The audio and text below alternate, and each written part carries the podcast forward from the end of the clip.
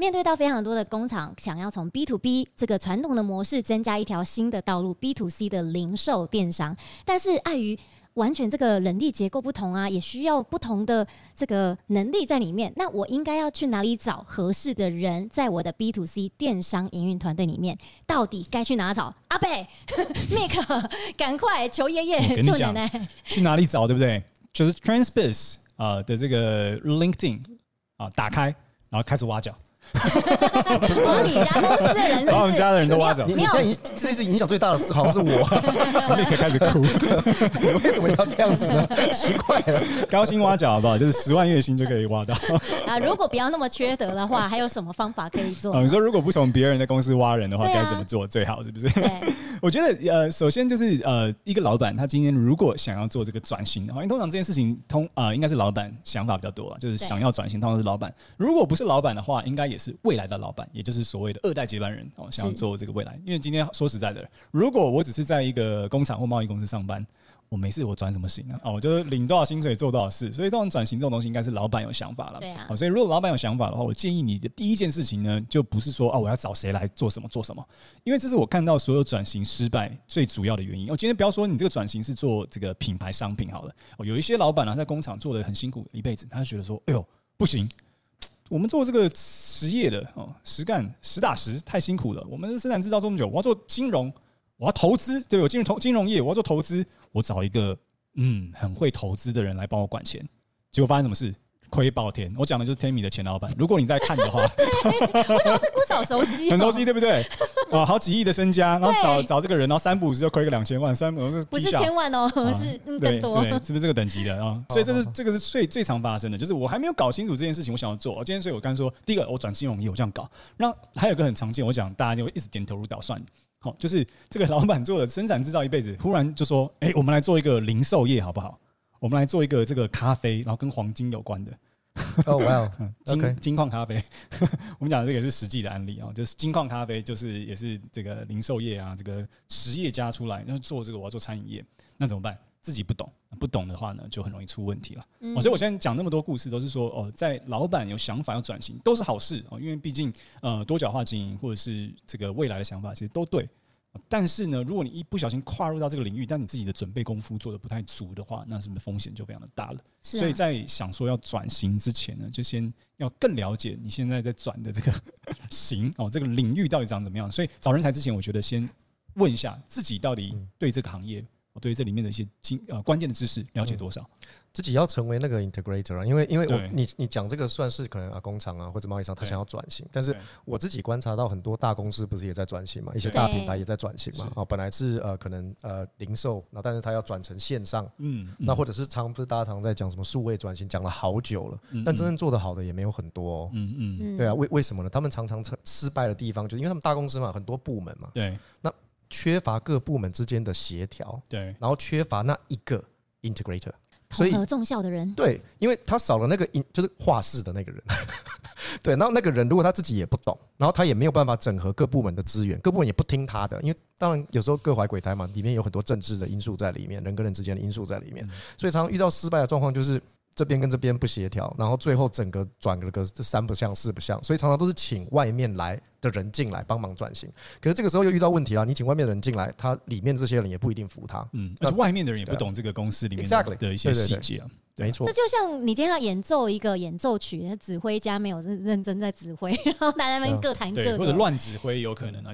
就就你如果老板你的知识还没有具备的话，你就说你做这件事情，然后这样然后你这样合作，就搞得大家一团乱，也是不行。对，他没有办法去了解到对方做这件事情他的痛点是什么，那他的遇到的问题是什么，也没办法帮他解决。那自然而然这些团队他也没办法很很有心很有力的去往前。那这样子，当老板以及准备未来当老板的这个人，他该怎么做呢？因为感觉就是。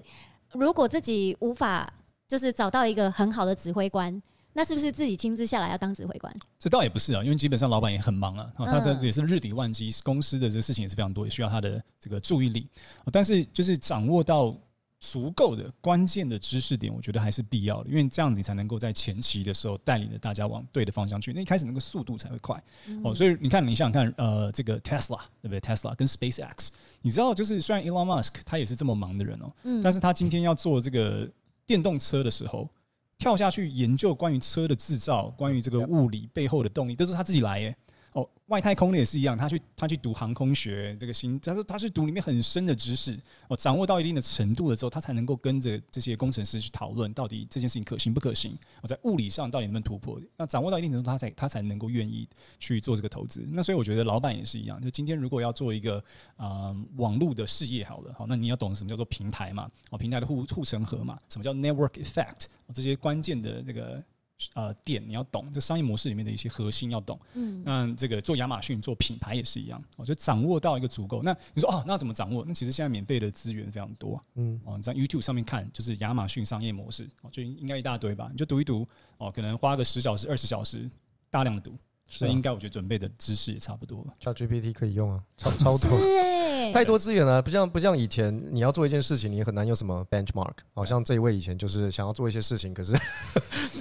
遇到资源不够嘛？因为当时网络这上面的资源也没有那么那么发达，那么那么扩散啊。对啊。那我延伸一个问题哦，就是做收集资讯这件事情，老板不能吩咐给这个下属去做吗？行，但是你自己得学。就就是就你刚刚讲那个那个指挥家的例子，我觉得很好。我我不一定要要是那个呃拉拉小提琴第一名，我不一定要弹钢琴第一名，但是你知道怎么 compose，对不对？你知道怎么 conduct。那这个很重要，因为你你对这些东西如果一知半解都都不是很懂的话，你要怎么 compose 跟 conduct？嗯，对啊，你还是要担任扮演，就算你日理万机很忙啊，但是你还是要担任那个 integrator 的那个角色，对，不然的话，整件事情不是说不会成功，你可能成功的时间会拉长，然后遇你会遇到很多 potential 的问题，然后会花很多时间去解决。其实我自己有遇到不少咨询，是说，哎，我觉得我现在没有人，然后。我在一零四上面找人，我也不知道怎么去看他的能力值 O 不 OK？嗯，嗯，呃，甚至是说我要去找就是有电商经验的。因为他发现要找跨境电商经验的几乎没有。对，你就是个人嘛，你进来今天既然你会呃想要来询问，那这件事情你跟你有切身的关系啊。不管你是国际业务，觉得说啊，那公司需要更好的发展，所以你自告奋勇的去去替公司提案，那你就是那个人啊，嗯、对不对？那今天如果你是一个老板，二二二代准备要接班，那更不用说，你就是那个人，对不对？没有什么就是说哦，我没有人，所以我没办法开始。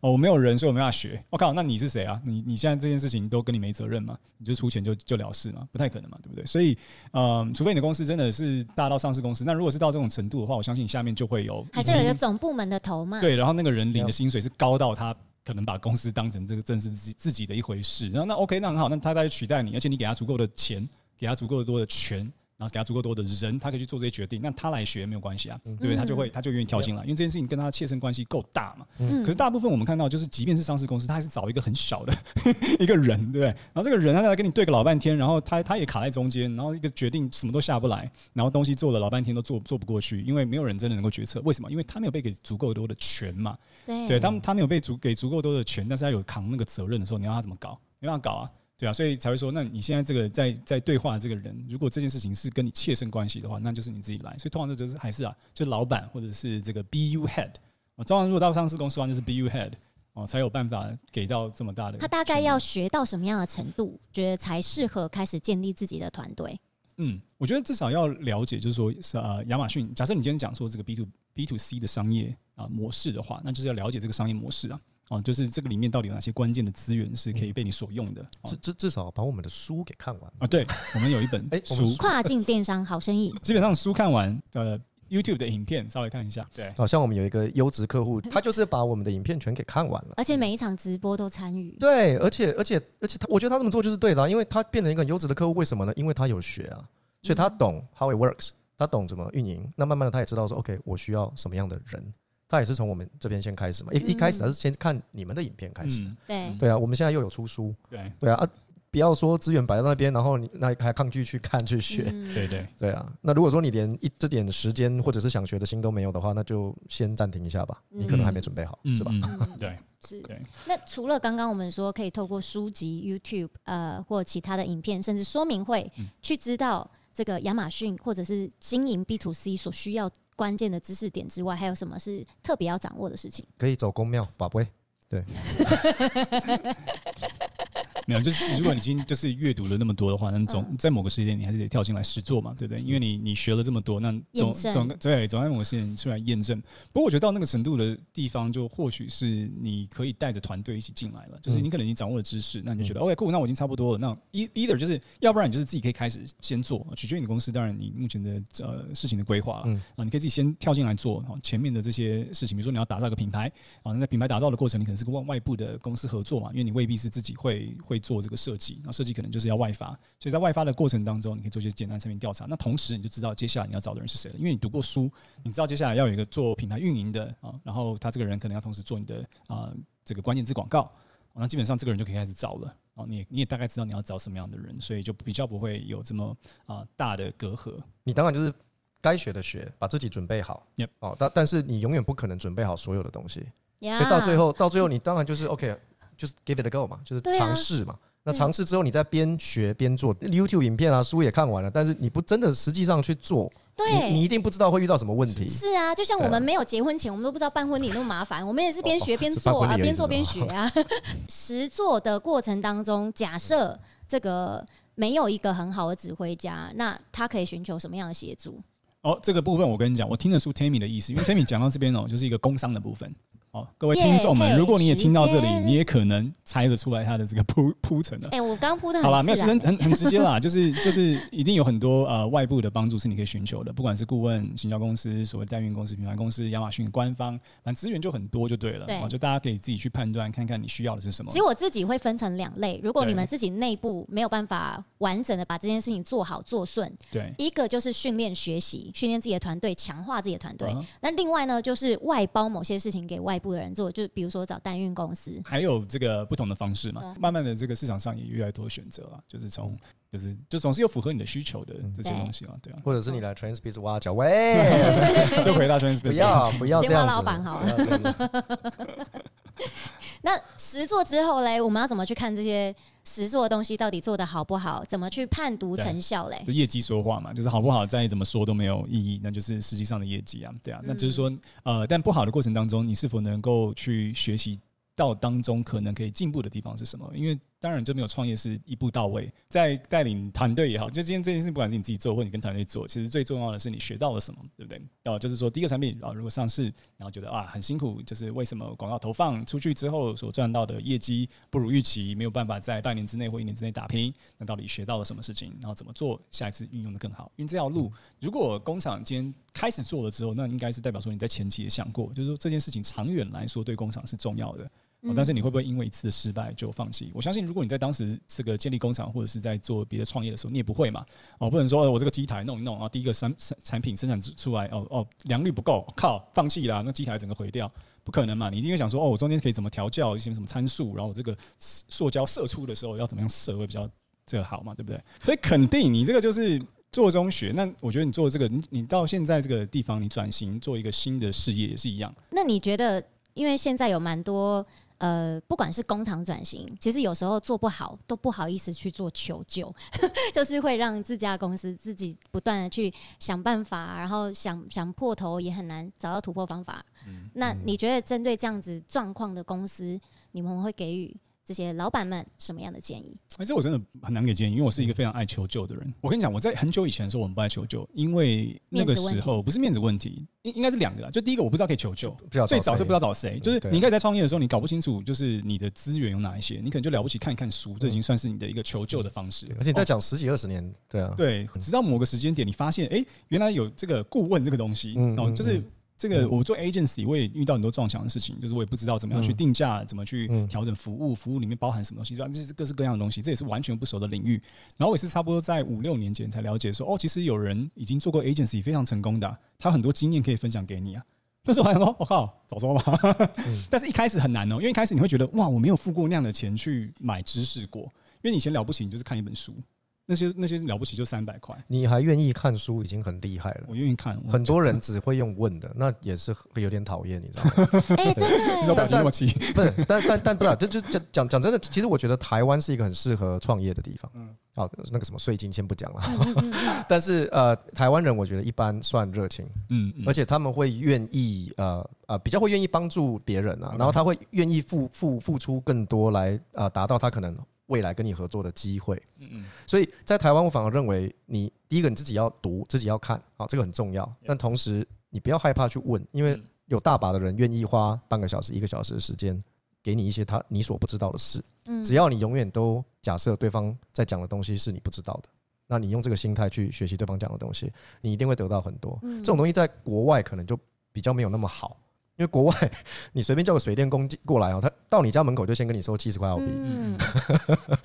对啊，那或者是你要顾问干嘛？他就说哦，我要先收钱。嗯，但在台湾比较比较没有这样子，欸，台湾就很很很很愿意给哦，免费咨询 one on one，就像就像是你去亚马逊的那些呃博览会啊，或者是说明会啊，免费咨询啊，对啊，所以你何不从这边开始呢？不懂的就问，不懂就问人。其实我蛮认同的，因为亚马逊官方本身就有开放咨询，然后各个服务商也都有。让大家可以免费咨询的这个方法，嗯，嗯，那应该要多去问问啊。是啊，最好的话就每一家都问嘛，然后就看你觉得哪一家的这个讲法跟你的理念是比较合的，你不认同吗？没有，因为你讲的是解决问题这件事情嘛。你刚你刚刚是说，如果我做一做卡住的时候，我到底该该怎么去解决你的痛点？这样子，对，所以呃，这个时候免费的咨询，我不确定它还有多大的价值，因为大部分免费咨询的过程当中，所有的这个给你你给你 advice 免费的这个。资料的过程当中，他都有一个想要卖你的东西比较多嘛，对不对？那如果是其他的卖家的话，那每个人都呃的想法不一定，所以当然我觉得那是一个免费的资源，但是就是我们呃会常说的，就是得到这些资源的过程当中，你还是要就是谨慎评估。英文的讲法就是 take it with a grain of salt，就是你不要就是照单全收全信，因为每个人背后他可能有一个他的他的 agenda，他的他想要他想要得到的东西，所以是这样子。所以为什么我自己？嗯，在这种过程当中，最后都还是会落到就是花钱买知识跟花钱买经验这件事情，因为我从中得到非常多的好处过，所以我会这样子讲。哦，就是我我是刚刚有分享嘛，就是四五年前我在做这个 agency 调整转型的过程当中，我也因为去咨询了顾问，的确业绩有很大的突破。哦，但是当你就是这种顾问有个有个痛点，就当你做一做之后，你就觉得，呃，我很行哦。不需要顾问了吧？那 你就说顾问，谢谢你的这个过这个过往的一年的教诲，不需要你了。我跟你讲，你自己在弄弄弄弄，你到最后你又会开始走老路。就是人的人，他是需要一直被，他会有惯性，他需要有人一直在旁边提醒跟提点。OK，那最后我想要问一个问题：你觉得在什么样的情况底下是比较适合找代营运来合作的？因为的确不是每一个状况，比如说呃，今天我们都没有呃电商的 background。或者是老板也还没有亲自去了解，那这个情况去合作代营运会有哪些可能发生后悔的事情？任任何情况都可以先去了解了，嗯，对，因为呃，当你自己有一个想法的时候，那你第一开一开始意识到就是说你很多问题，那很多问题的话，就先找一轮答案嘛。那刚刚有提到大把书可以看，网络上一堆资源，你们两个又不尝试的把所有的 YouTube 讲得一清二楚的，嗯，先了解，了解之后。自己再去判断下一步是要怎么做嘛？好，比如说你了解之后，你开始可能会知道说，哎，我我可能需要什么样的人才？好，那我今天到底是要自己请人来组自己的团队，还是说我要找代运营运商？那你在了解的过程之中，你也会开始知道说，OK，找自己的团队有什么优缺点？哦，找代运营运商有什么优缺点？那你再配合你自己手上有的资源、人力、时间来看哪一个方案是比较适合你的嘛？那索性我们 Transpace 呢，两个都可以，对不对？是，我们可以帮你打造你的团队，那我们也可以帮你带营运。所以看你今天的状况是在什么样的情况之下，我们也会帮你分析最适合你的方案是 A 还是 B。OK，然后我们也会筛选出我们觉得你还没有准备好的，我们也会很明告诉你说，我们觉得你还没有准备好，我们再多准备一下再来。那既然我们要自己做自己的团队了，我们做 B to C 有哪些关键的角色，它是一定要存在的，缺一不可的？嗯，我我觉得这个这一题真的是不太容易，但是我可以给我先给你一个概念啊。就是你要打造一个一开始的团队，你的团队一定是不会大的嘛，一定是比较相对来说比较小的，因为你一开始你还没有营收的情况之下，你也不知道这个事业能够做到多大。嗯，所以通常啦，如果我是老板，第一个我先学完这个知识之后，OK，我现在大概已经知道亚马逊是怎么运作的。我的第一个工作呢，就是看看我有没有哪一个国际业务是有发展潜力，我想要重点培养的优秀未来的领导人。是吧？一定是这样开始，找部分的这个业绩你持续 maintain，但是新开发的这件事情，我们把它转向到这个 B to C 的这个新事业领域。诶，那如果未来发展的好的话，你有没有加薪的可能性？有啊，有没有奖金的可能性？有，太好了，就是找这样子的人开始，直接先设计奖金。因为这个人他已经懂了我们公司的产品了。那今天要去推广一个新的只是他只是原本是说哦，我针对这个其他的企业去推销的产品，变成我要针对消费者推销产品，他的这个进入的速度一定快很多了。哦，与其你再从这个市面上找一个说哦，老板，我之前有做过亚马逊，嗯，但你不懂这个品类，你也要花半年的时间搞清楚。我说实在，有些有些商品很复杂的，我们的 BM 很头痛的。我们我们的这个运营的经理看到一个新的品类，哦，这也是很头痛、很复杂的一堆了。所以，如果你的公司里面已经有懂商品的人，然后他是国际业务，对英文不害怕，哦，英文讲的没有很好没有关系，那可是他有野心有想法的话，那这就是我的重点培养对象。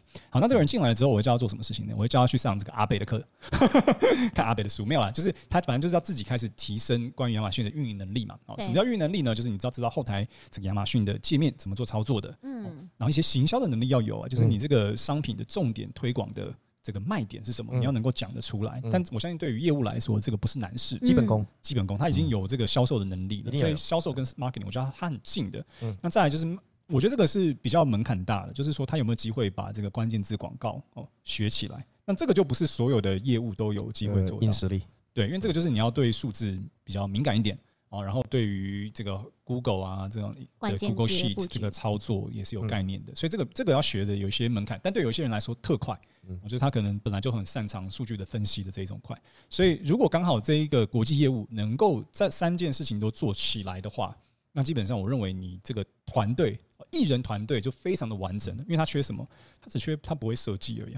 Yeah, yeah. 对啊，那设计只要去跟外部的合作，或者跟内部的设计师，可能现有的设计师合作就可以。那基本上这样就可以是第一个所谓的 “quote unquote” 这个团队的雏形了。那这个雏形的话，大概业绩做到多少之前都不需要再加人呢？哦，给老板一个提示：以亚马逊的商业模式的话，做到五十万到一百万美金都不需要再第二个人，就这一个人就其他都是外包了。哦，其他就是因为其他要做的事情可以无限上纲，可是你不可能都要这一个人来做，那他也太太难了。对，那刚刚才讲的那三样东西，我我必须说哦，就是销售能力、懂产品啊，然后英文这些，我觉得都非常重要。但我反而觉得最重要的是，Anthony 最后讲的那一个，学习想学的心，嗯，还有学习的能力，嗯，因为还有他有没有那个热忱啊，他那个心态，因为不管你再怎么强的业务，你再怎么懂这个产品，你在你英文 native 好了，你国外留学，然后哦，你英文很强，可如果你没有那个心，你没有那个热忱去帮忙拓展这一条线的话，你做什么都会很难。嗯，所以也给大家一个提示，就是找到那一颗心也很重要。对，嗯，如果他还没有这个心被拦起来的话，或许可以先用这个呃 奖金的模式，先让他小小的点燃起来。奖金是一个啊，另外一个那就是这个使命感，这个 international sale 这个国际业务好了。他难道不想学新的东西吗？一一个没有想要学新的东西的人，他销售再怎么好，他他英文再怎么强，我觉得也不适合。嗯，对啊，他如果没有觉得说，哎、欸，我学了这个东西对我自己有好处，对，我学了这个东西，我我以后的路可以更广。我学了这个东西之后，我可以在这家公司，我可以帮助这家公司拓展新一条线，我可以帮他转型，到最后我可以一直一直往上爬，我可以有自己的团队。没错，对啊，所以如果没有这个心，或者是呃你的组织对上对下没有这样子的沟通，没有这样的机制的话，让他可以看到他的未来的话，那那也不容易啊。的确，因为我觉得这里有一个很好的代表作，就是我们之前访谈过 Yoke 跟他们的国际业务团队。嗯，哦，他们的国际业务团队就是非常有心，然后也把这件事情做得很好。一开始虽然是挑战，但后来发现，哎，我多学了一些技能呢。其实他们也都是蛮喜悦、蛮开心的。成就感，对啊。我觉得，我觉得像 Yoke 他们这个团队就是最标准我们看到的优秀转型成功模式。哦，就是所谓的由老板先决定要做，然后老板带着团队一起学、一起做，然后到最后团队各自有一些负责的，然后老板掌握一些他可能诶觉得他自己擅长、他也喜欢做的，其实这就是一个很完美的。嗯，转型的案例。如果想要看这支影片的话，我们也放在底下的链接给大家，可以点阅。嗯、那这支影片呢，主要跟大家探讨所有老板们可能会呃觉得头很痛，我的人力到底该怎么做？其实就是老板自己亲自先先下去，先把手弄脏，清楚了这个这一盘局该怎么下。那清楚了之后，你就会知道你该用什么人，在什么时间点开始用了。希望这支影片呢，对所有的老板们有一些帮助。如果喜欢我们的影片，记得订阅、按赞、加分享啦。下一集我们还要分享更多干货。如果你要做亚马逊，应该准备好什么样的资源？下一次见喽，拜拜，拜，guys。